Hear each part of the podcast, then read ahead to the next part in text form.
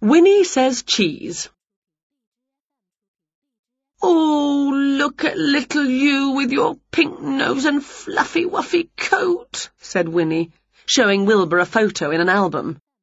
You were such a sweet ickle kitten in those days.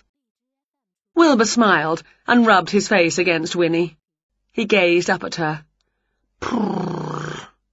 Winnie had a soppy look on her face. Do you know, she said, I remember the day I chose teeny little Wilbur out of all those little fluffball kittens in the cave. I chose you instead of any of those others because... Winnie's face changed. Oh, yes. You dug your claws into my cardigan and you wouldn't let go, and the goblin grabbed my broom and wouldn't give it back until I paid for you and promised to take you away. Meow. Oh, but you were as cute as a newt in those days, Wilbur. Winnie sniffed. Of course you've grown big and shaggy and smelly since then. Winnie looked at the wet patch on her sleeve where Wilbur had drooled. And a bit disgusting, if you don't mind me saying so, Wilbur. Wilbur did mind her saying so. Wilbur turned the pages of the album until he came to some photos of Winnie when she was a titchy little witchy girl. Wilbur nudged Winnie to show that he thought that she was sweet when she was little too. And she was. Little Winifred Witch had gappy teeth in a plump face and lots of frizzy black hair. Ah, said Winnie. But Wilbur hadn't finished. He kept turning the pages, and Winnie saw herself growing older and stringier and tattier and more wrinkly with each one. Oh, where's my wand, Wilbur? shouted Winnie. I can soon sort this. She pointed the wand at her face. Abracadabra! She pointed it at her hair. Abracadabra! The next instant, Winnie didn't look like Winnie any more. Winnie fingered her face and her hair. It feels funny, she said. She could hardly move her mouth because her skin was so tight. It's as smooth and soft as an eel's eyeball. Am I beautiful, Wilbur? Yes. Let's have a look-see said Winnie, and she marched over to the mirror in the hall. Ah! Oh, no! said Winnie, clutching her face. It's Mask Woman! That's not me. Oh, quick, get me back to being real, even if it does mean wrinkles. Abracadabra! And real Winnie was back again, but still frowning at the mirror. Mouldy maggots. I've just realised something, she said. Look at that! Winnie grabbed a photo. Mildewed midges, Wilbur. I'm wearing exactly the same outfit now as I was then, and that photo was taken umpteen years ago. It's time I change what I wear, even if I don't change me. I want some smart new photos for the album. So Winnie looked for witch clothes on the internet.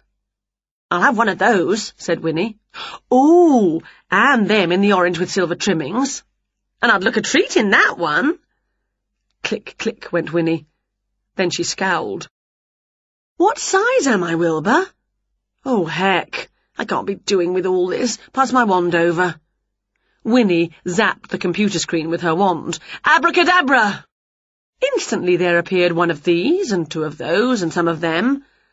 I'm going to try them all on, said Winnie. Winnie stripped down. She pulled on the hot pants. Wilbur sniggered into a paw. My legs look like twiglets, said Winnie. What would cover them up? Winnie had pulled the ball gown over her head and let it cascade down her. Ooh, this feels as gorgeous as a trifle surprise with creamed worm topping. Wilbur spun his paw so Winnie did a twirl to make the skirt stick out. But she twirled a bit too fast. Ooh, whir, I've come over all dizzy. Crash! Winnie fell on her bum her twiglet legs in the air. Did I look like Cinderella? Winnie asked Wilbur as she got herself up. Wilbur made a face. More like an ugly sister, I suppose, said Winnie. Bother armor rations. Nothing really suits, does it? Winnie put her fists to her skinny hips. I wish I was like you, Wilbur, she said. You wear the same old black fur every blooming day, and it somehow looks just right. Then Winnie brightened. Hey, that's a thought, Wilbur.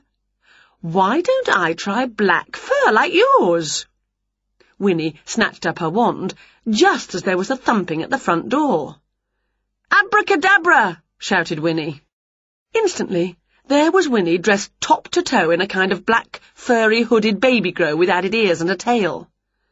Lovely and warm, said Winnie, admiring and stroking herself in the mirror, and giving her tail a twirl before she hurried to answer the door. Thump, screech, squeak. Winnie opened the door and woof, woof, woof, yap. Wilbur watched in amazement as Winnie shot back into the house, closely followed by the dog from next door that was snip-snapping at her tail. Wilbur, help! shouted Winnie. Scruff! called the voice of Jerry, Winnie's giant neighbour. Bad boy, come back, Scruff! Jerry folded himself over at the waist so that he could fit into Winnie's house. I'm ever so sorry about him, missus, said Jerry. Scruff! Winnie had clambered onto the top of the dresser and was balanced there, but the dresser was swaying. The plates on it were swaying too. Grrr, said Scruff. He don't know who you are looking like that, missus. He's only being a good guard dog, said Jerry. Well, I don't want to be blooming guarded, said Winnie, grasping her tail to get it out of dog-teeth reach. Jerry scratched his head. Why are you dressed like that, missus, if you don't mind me asking? Grrr, yap! Scruff jumped up, his paws on the dresser. Ooh, ah! wailed Winnie as the dresser began to tip in slow motion, plates falling and smashing one by one. Winnie was falling too. Because, Smash, I wanted Smash to look smash, smash, different, smash, smash, smash. Winnie landed in the pile of broken crockery. For a moment, there was stillness and silence. Then Winnie pushed back her hood. Yep, yep. Oh, said Scruff, and his tail went between his legs. Winnie sat amongst the mess, but suddenly she smiled. Then she cackled with laughter. Well, I suppose I do look different, don't I? Fetch the camera, Wilbur. Cheddar, Lancashire, Red Leicester, Wymeswold, Stilton, hurry up, Wilbur. Double Gloucester, Stinking Bishop, Cheshire, Wensleydale, cheese! Click, went Wilbur. Your turn now, said Winnie. So Wilbur stuck Winnie's hat on his head and grinned his best grin. Meow. Click, went Winnie. Then Click, click! Because Jerry's and Scruff's faces looked so funny she wanted them in the album too. There, she said. Plenty of new photos, and every one of them as daft as a knotted noodle. Now what shall we do?